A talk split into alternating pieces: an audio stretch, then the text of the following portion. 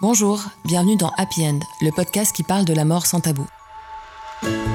Je m'appelle Sarah Dumont et tous les mois je rencontre une personnalité qui a une histoire particulière avec la mort. Ce sont des professionnels qui ont fait le choix de côtoyer la mort tous les jours à travers leur métier, des gens qui ont un don leur permettant d'entrer en contact avec l'invisible, ou des personnes touchées par un deuil qui a transformé leur vie. Autant d'expériences qui vous aideront peut-être à appréhender la mort différemment. Aujourd'hui, nous avons rendez-vous avec Hélène Romano. Hélène est docteur en psychopathologie et consacre sa vie aux blessés psychiques. C'est elle qui prend en charge les familles après une mort violente. Attentats, suicides, meurtres, accidents de la route. Elle accompagne notamment les enfants dans leur reconstruction suite au décès soudain de leurs parents ou d'un membre de leur famille. Elle a beaucoup écrit sur le deuil et la mort et milite pour faire reconnaître des traumatismes répandus, pourtant ignorés par notre société.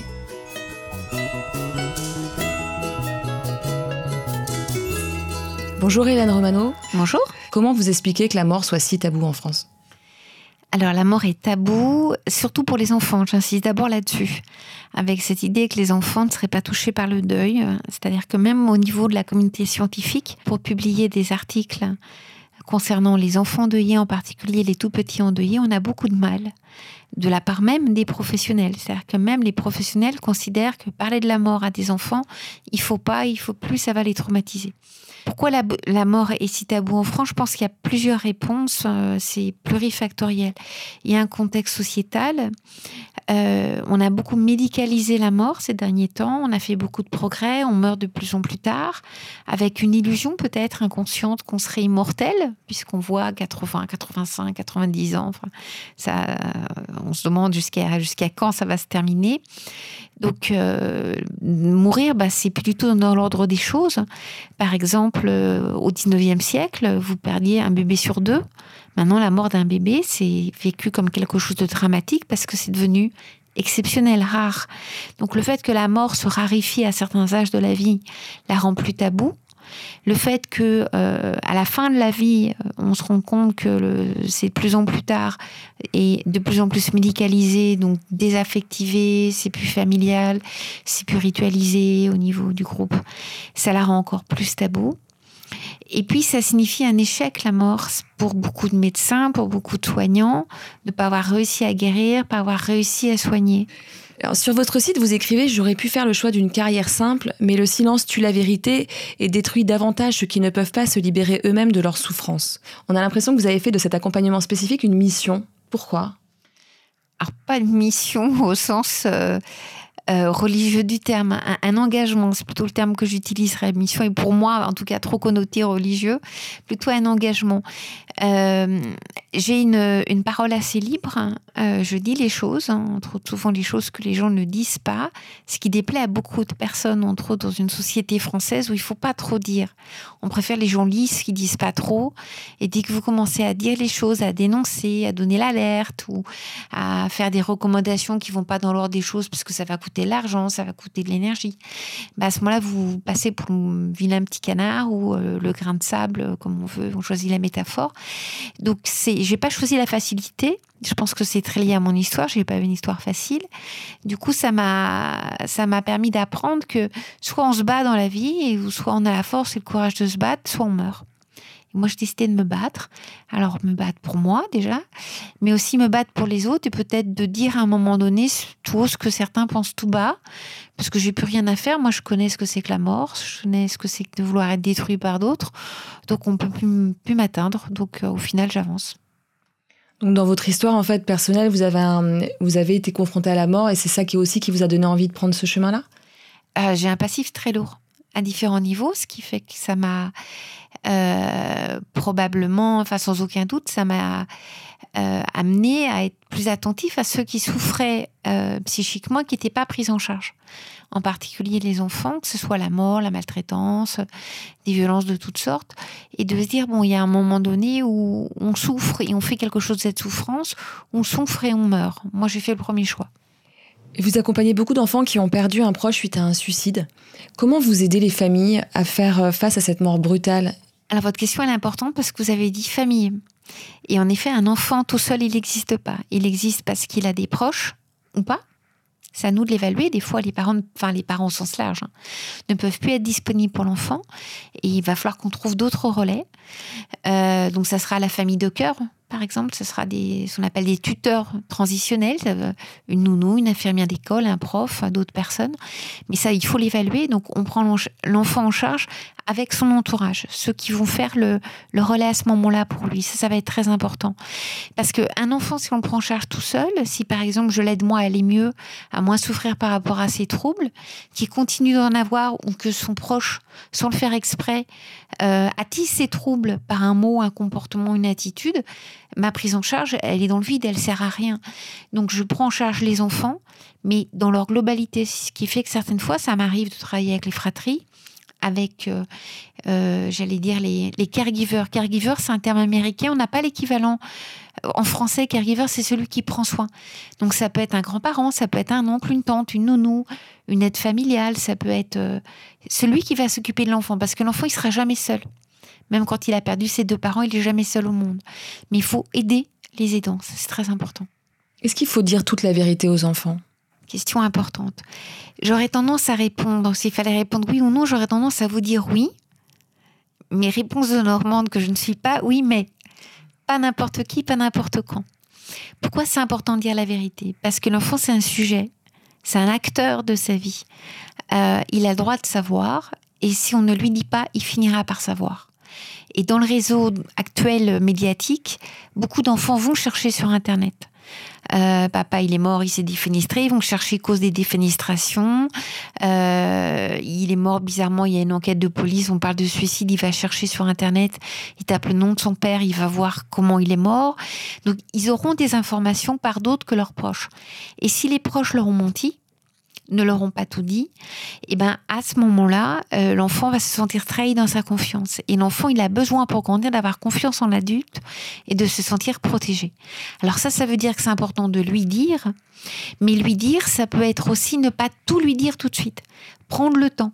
Par exemple, de pouvoir, une maman qui a découvert euh, son mari suicidé peut très bien dire voilà qu'elle a découvert euh, son, son papa qui ne bougeait plus, qu'elle a appelé les secours, que les secours sont intervenus, qu'ils ont fait ce qu'ils ont pu, que c'était trop grave, qu'ils ont dit c'est important de médiatiser, que le médecin des secours, parce que c'est la réalité, c'est le médecin qui fait le constat, a dit à un moment que le cœur de papa s'était arrêté, que papa était mort.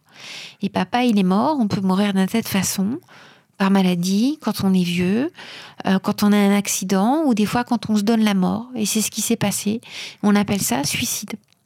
Donc ton papa, il s'est suicidé. Maintenant, pour moi, tu es trop jeune ou pour moi, c'est trop difficile de t'expliquer aujourd'hui comment il s'est suicidé, ce qu'il a fait. Je t'en parlerai plus tard. Autrement dit, ça c'est très important que l'enfant ait une notion qui est une temporalité dans les éléments qu'il peut avoir, mais qu'il aura accès à la vérité. Et il est toujours préférable qu'il ait accès à cette vérité par le parent qui prend soin de lui que par quelqu'un d'inconnu, par la presse ou par un oncle, une tante qui se fera un plaisir par vengeance de donner des informations. Est-ce que c'est des drames dont on peut se remettre? Oui, on peut s'en remettre. Les exemples sont nombreux. On peut s'en remettre d'autant plus facilement qu'on est soutenu, qu'on est aidé et qu'on n'est pas en permanence réactivé par rapport à ça. Alors, je vous donnerai un exemple d'un petit garçon dont la maman était policière municipale. Elle est décédée, c'était très médiatisé, c'était Aurélie Fouquet. D'autant plus médiatisé que euh, le responsable du gang euh, à l'origine de sa mort, Edwin Faith, s'est évadé, été récupéré. On en a beaucoup parlé. Ça fait neuf ans lui, il avait euh, un peu plus d'un an quand elle est morte. Moi, je l'ai accompagné longtemps, euh, plusieurs années, et puis après, on s'est perdu de vue. On s'est revu au moment du procès. On continue de se voir de temps en temps quand il a besoin. Il sait qu'il peut m'appeler. Son papa, ses grands-parents euh, maternels avec qui il est en lien étroit m'appellent aussi quand il a besoin. On a vraiment créé cette continuité de vie, j'allais dire. C'est un petit garçon qui va bien, qui est capable de vivre, de vivre et de dire qu'il est heureux de vivre, mais il a été amputé de sa maman c'est toute l'ambiguïté des orphelins, c'est-à-dire savoir euh, reconnaître qu'ils ont perdu un proche, qu'ils ont été amputés d'un papa d'une maman. J'utilise le terme amputé, ce qui m'a été donné par un ado euh, endeuillé, et je trouve que c'est le meilleur terme. On les a coupés. Quelque chose de fondamental. Ce qui n'empêche qu'ils peuvent vivre parce qu'ils vont avoir des prothèses de vie apportées par d'autres. Euh, mais ce qui n'empêche qu'ils veulent pas qu'on oublie qu'ils ont souffert. Donc quand il a un coup de blues, quand euh, tout d'un coup c'est la fête des mères, c'est Noël ou c'est la date commémorative, ou euh, on balance à la télé la photo de sa maman au moment de l'évasion de Redouane Faïd parce que on parle d'elle à nouveau, ou une policière municipale, un autre est tué, on reparle d'elle. Eh ben, c'est un deuil sans fin, en permanence, en permanence. Donc il a besoin qu'on pense euh, à lui comme enfant, c'est ça qui l'aide à grandir, à vivre comme un petit garçon de 9 ans. Mais il a aussi besoin qu'on n'oublie pas bah, qu'il a aussi perdu sa maman et ce qui peut être très violent.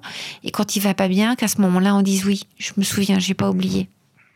Donc c'est forcément en fait des suivis au long cours pour pouvoir euh, avancer et euh, ça nécessite d'être prise en charge sur la durée? Ma réponse serait non. Non, d'accord.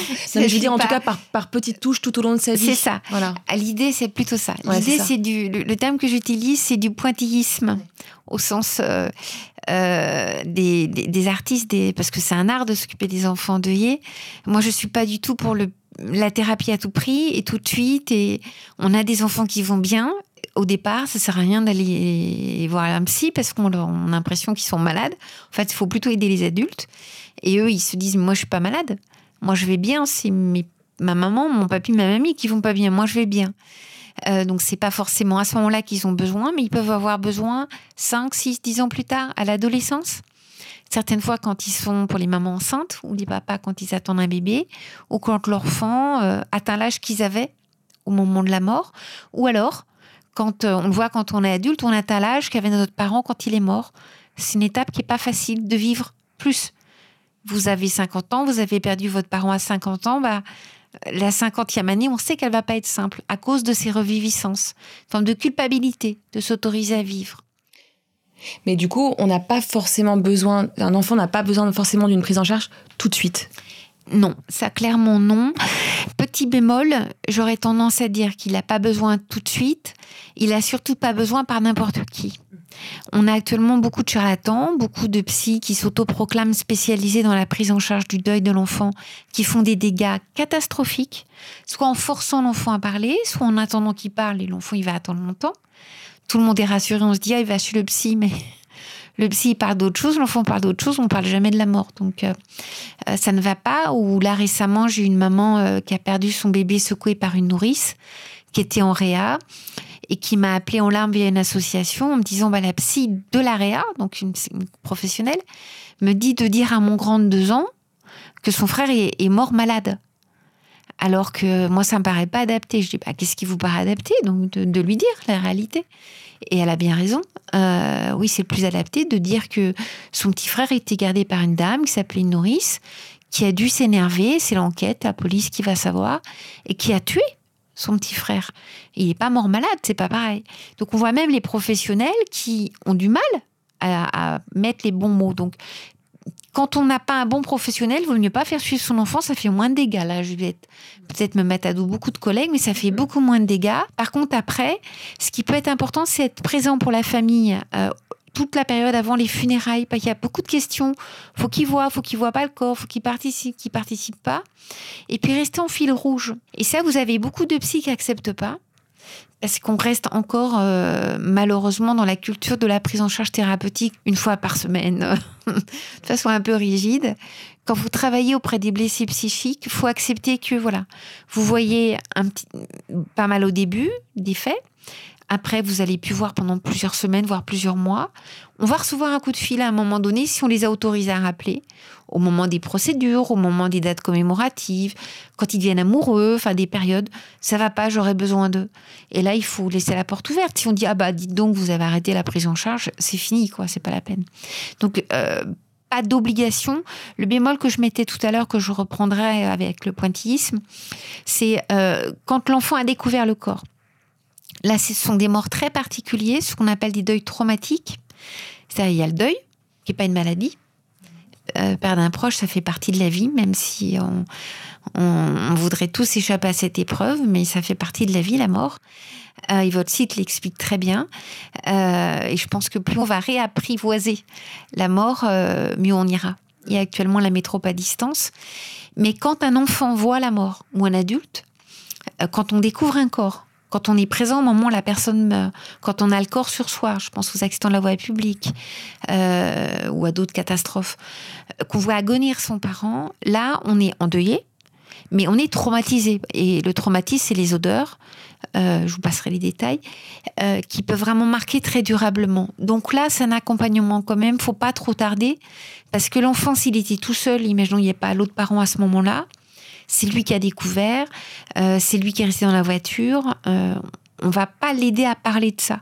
Et on sait que pouvoir parler, mettre des mots sur ce qu'il a vu, sur ce qu'il a senti, sur ce qu'il a ressenti, des fois le, sang sur la peau, les excréments, enfin, toutes les horreurs qu'on peut imaginer, il a besoin d'en parler. En parler permet mettre du lien, en fait. Vous mettez les émotions, et les émotions, vous allez mettre les mots qui vont avec. Et l'objectif du thérapeute, c'est d'aider l'enfant à faire le lien entre les émotions et les mots et après on fait un récit.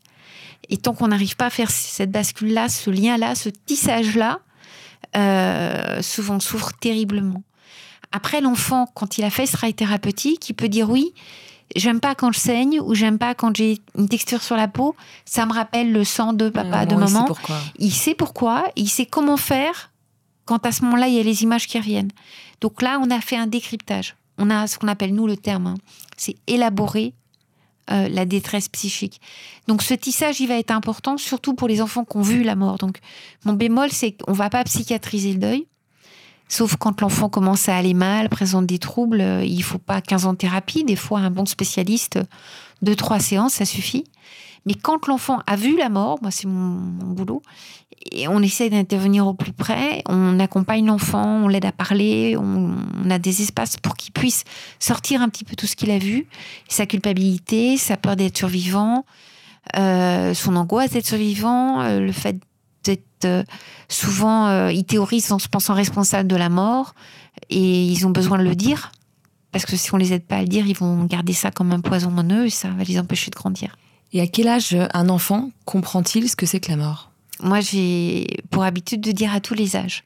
À tous les âges, c'est important de parler de la mort. Une maman enceinte, elle peut parler à son bébé de la mort de son compagnon en moto ou en voiture. Le bébé, il va pas comprendre, hein, c'est un fœtus encore. Donc vous dites ça à certains collègues, ils vous regardent de travers en disant ça va pas la tête. Parce qu'on confond l'émotion et le cognitif. Un bébé, il n'a pas un cerveau, euh, fait comme vous, comme moi. Il n'est pas constitué, les neurones ne sont pas encore là, constitués. Euh, il n'y a pas toutes les interactions, il n'y a pas toutes les, le fonctionnement neuronal qu'on aura quand on est adulte. Mais ça ne veut pas dire qu'on ne ressent pas. Il va pas comprendre, mais il va ressentir. Donc, faut pas confondre les deux. C'est pour ça que j'ai tendance à dire, faut le dire même in utero et pour avoir accompagné des mamans euh, endeuillées en ce qu'on appelle euh, en anténatal, c'est-à-dire qu'on perdu euh, en étant enceinte ou leur bébé ou un proche en étant enceinte, on les accompagne à mettre des mots. Et le fait de mettre des mots, ça leur permet de rester disponible avec leur bébé quand il arrive, de l'allaiter, de lui donner à boire, de s'occuper de lui, de pas lui en vouloir, de pas projeter sur lui des choses négatives sur le fait que le père est plus là ou le frère, la sœur est mort, le grand-père est mort.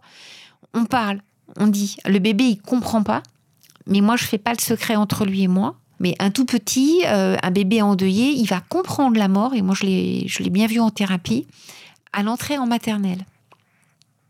Pourquoi l'entrée en maternelle? Parce que l'entrée en maternelle, c'est souvent là où il va être confronté à un environnement social où il y a les autres mères qui font pas forcément attention à lui. Parce que jusqu'à trois ans, s'il a perdu sa maman, par exemple, ou son papa, l'entourage familial a fait attention. Euh, les tantes, les oncles, ils ont fait attention euh, à pas faire les poèmes à maman, pas faire la fête des mères ou des choses comme ça. Mais quand il arrive à l'école, et moi je l'ai vu avec tous les enfants endeuillés que j'ai pris en charge, les bébés endeuillés que j'ai pris en charge, le temps de l'école et le temps où socialement, déjà au niveau de la cognition, les choses se mettent en place, mais affectivement, ils comprennent ce que c'est que de pas être comme les autres. Et ah, c'est l'heure des mamans. La maîtresse, elle fait pas attention. Ou le poème pour la fête des mères. Oh, t'as pas perdu ta mère, c'est pas la fête, tu fais pas le cadeau ni le poème. Ou toute la littérature qu'on a en France, euh, qui est très pro-familialiste. Mon super papa, ce héros. Ma maman, cette super maman, cette héroïne. Bah, et quand c'est orphelin, euh, c'est pas simple. Et c'est souvent à ce moment-là que les enfants vont s'effondrer pleurer en thérapie quand on les voit, se mettre à être très triste à la maison, plus jouer, euh, ritualiser des choses, avoir des angoisses qu'ils n'avaient pas. Ils comprennent que papa est mort. Et du coup, ils ont peur que maman meure. Vous voyez, il y a toute cette compréhension-là. Quand il s'agit d'un des parents qui est malade, on a tendance à pas lui dire en fait que l'issue peut être fatale parce qu'on veut le protéger. Est-ce que c'est une bonne idée? Des gens se protègent soi-même. Hein. Ces gens n'ont pas envie. Ouais, déjà ça, c'est sûr. nous, on veut pas croire. Euh, il y a des maladies comme les cancers où on lutte, on lutte, on lutte, on lutte. Certaines fois. Parfois, les enfants peuvent dire euh, Mais est-ce qu'il va mourir? Et c'est vrai que souvent, on ne sait pas quoi dire, euh, répondre à cette question. Si l'enfant pose la question, le plus simple, c'est de dire Qu'est-ce que toi, tu crois? Ça permet de voir sa théorie. Bah oui, il a un cancer, il va mourir. Tout le monde meurt d'un cancer et dire le cancer, c'est une maladie grave, on peut en mourir. Mais de lui dire tout va être fait pour qu'il meure pas. si moi je suis atteinte, moi je vais me battre pour pas mourir. Euh, si je suis la compagne, papa il va se battre. Tous les médecins vont se battre pour qu'il meure pas. On va tout faire pour qu'il meure pas et qu'il souffre pas. Ça c'est un point très important. Euh, et on essaiera d'être plus fort que la maladie. Mais éviter de lui mentir en disant mais non, il va pas mourir. Parce que souvent on va dire ça. Et si moi je suis maman, par exemple, je dis mais non, papa va pas mourir parce que moi, je veux y croire. Je veux pas qu'il meure, mon mari. Euh, et si papa meurt, déjà, moi, ça m'effondre. Mais en plus, l'enfant va dire T'es qu'une menteuse. Je peux pas te faire confiance. Si je lui dis Moi, j'espère que la médecine va gagner et que papa va pas mourir. Moi, j'y crois de tout mon cœur. Je vais tout faire pour que papa vive. C'est pas pareil. J'ai pas menti à mon enfant.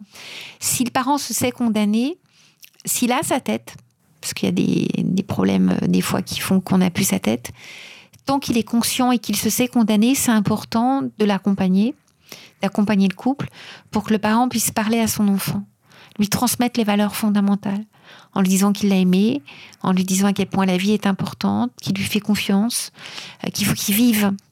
Très très important, qu'il faut qu'il vive, que la vie on est de passage, que lui, bah, son passage, euh, la vie, ça va arrêter là.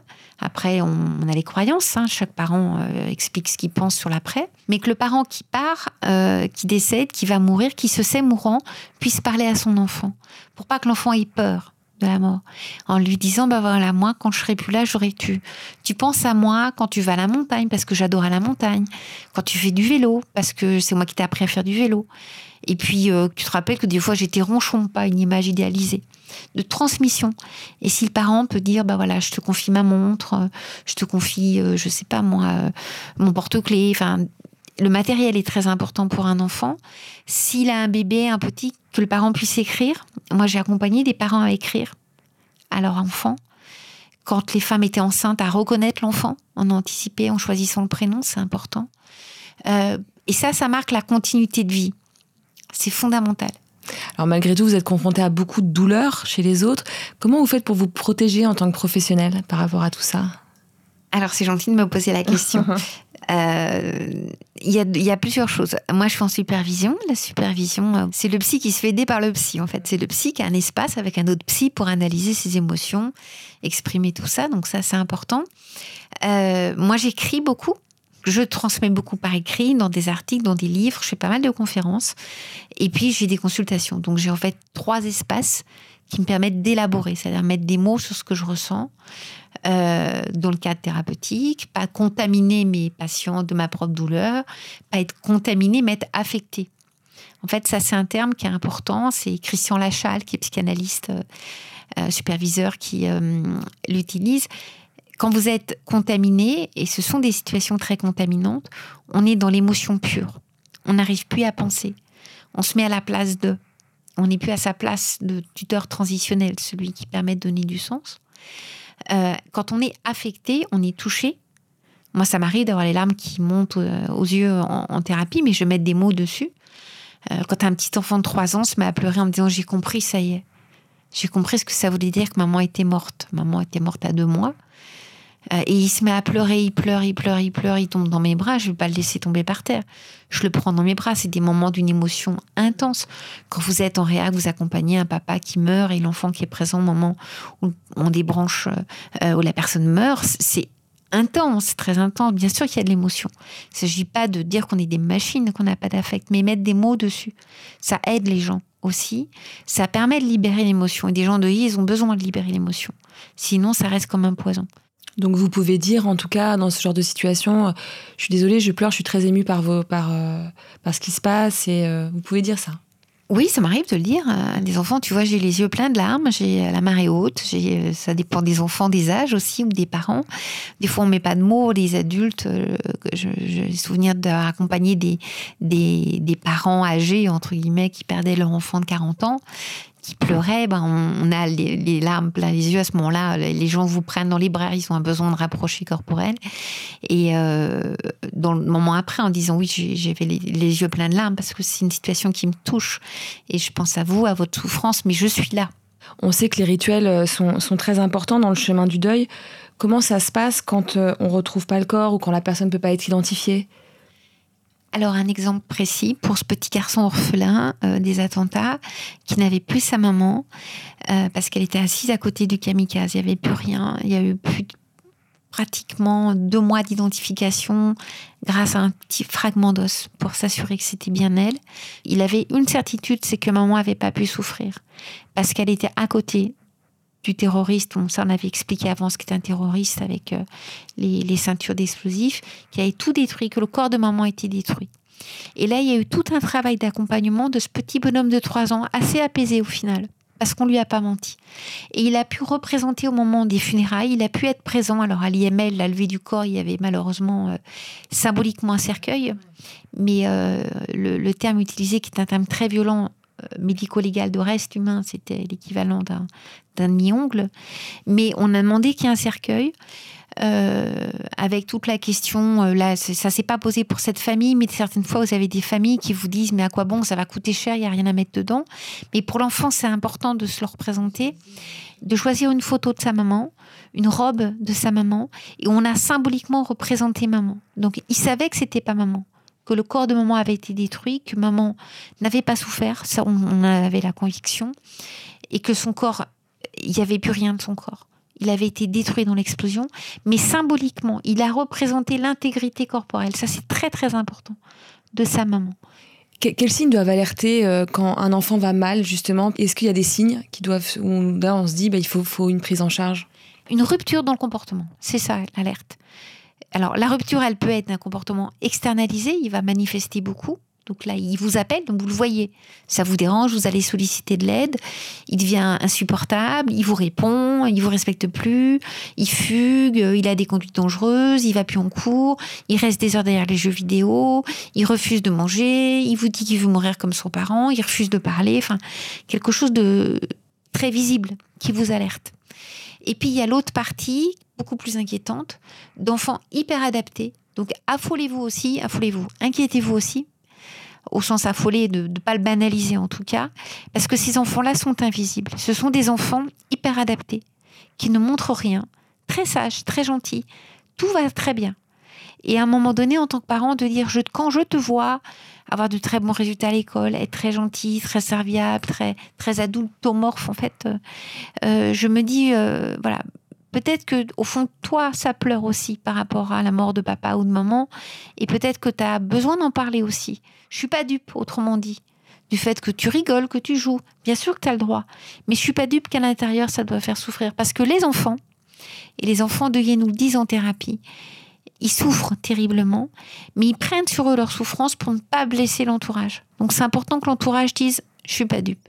On, assiste aujourd'hui à un bouleversement des pratiques funéraires euh, avec l'explosion du nombre de crémations, euh, la perte des valeurs religieuses.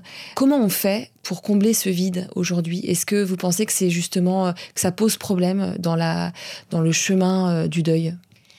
Beaucoup d'études euh, démontrent sur l'aspect scientifique que les gens qui ont des croyances dans une vie dans l'au-delà, dans une, euh, vie différente, euh, ont un processus de deuil plus apaisé, avec l'idée qu'il y a autre chose derrière. ça, ce sont les études scientifiques. Ce qui n'empêche que des gens agnostiques peuvent faire aussi leur processus de deuil. je dis processus plus que travail, mais c'est un terme générique qu'on utilise aussi. Ça, faut du temps. L'idée, c'est qu'il faut du temps. Dans notre société où il faut aller très vite, c'est plus compliqué. Euh, la crémation, c'est compliqué dans notre culture. Vous avez des cultures en Inde, jusqu'il n'y a pas très longtemps, euh, une femme endeuillée, son mari était en crémation publique, elle devait se suicider. J'adore l'Inde, mais euh, il y a des limites à mon amour de l'Inde. Dans la culture indienne, une femme endeuillée, devait rejoindre son mari dans la mort. Donc, et le suicide au Japon, etc., c'est valorisé. Et euh, la crémation, ça fait partie des choses qui étaient très valorisées jusqu'à même en France jusqu'au Moyen Âge. Après, ça a changé, enfin, parce qu'il y avait la notion de destruction du corps. Donc, comme actuellement euh, on, voit, on est passé de 4 à 25-26% de, de deuil en contexte de crémation, euh, il y a un enfant qui m'avait parlé de, de poussière, poussière d'os pour parler de crémation, je trouve ce terme très juste. Moi, j'ai fait une étude sur le vécu traumatique des enfants par rapport aux modalités, de, modalités du devenir des corps. Ce qu'on constate, c'est tout âge confondu, quand c'est clair dans la famille et c'est le respect du mort, c'est clair pour l'enfant. Parce que pour un enfant, c'est dans la représentation, la crémation ou mourir comme un cadavre euh, dévoré par les vermisseaux, c'est pas forcément mieux. Voir le cercueil qui tombe dans le trou, ça peut être très traumatogène. Donc, c'est pas ni mieux ni moins bien, c'est la question du respect. C'était le vœu de papy, le vœu de mamie et la mémoire. Ce que l'on sait dans la crémation, ce qui est hautement traumatogène, pour le coup, c'est la situation de parents, je parle pour les fratries, divorcés qui veulent chacun leur part. Donc, qui demandent chacun leur urne. Donc, ça, pour les enfants, les fratries, l'histoire du corps qui, même après la crémation, c'est que, des, c'est que des cendres, mais sont divisés en deux, c'est absolument insupportable. Ça, c'est très compliqué. Quand les cendres restent au domicile dans notre culture, dans les cultures asiatiques bouddhistes, c'est différent, mais dans nos cultures judéo-chrétiennes, c'est plus compliqué parce que l'enfant a l'impression que le, le, mort va sortir de la boîte.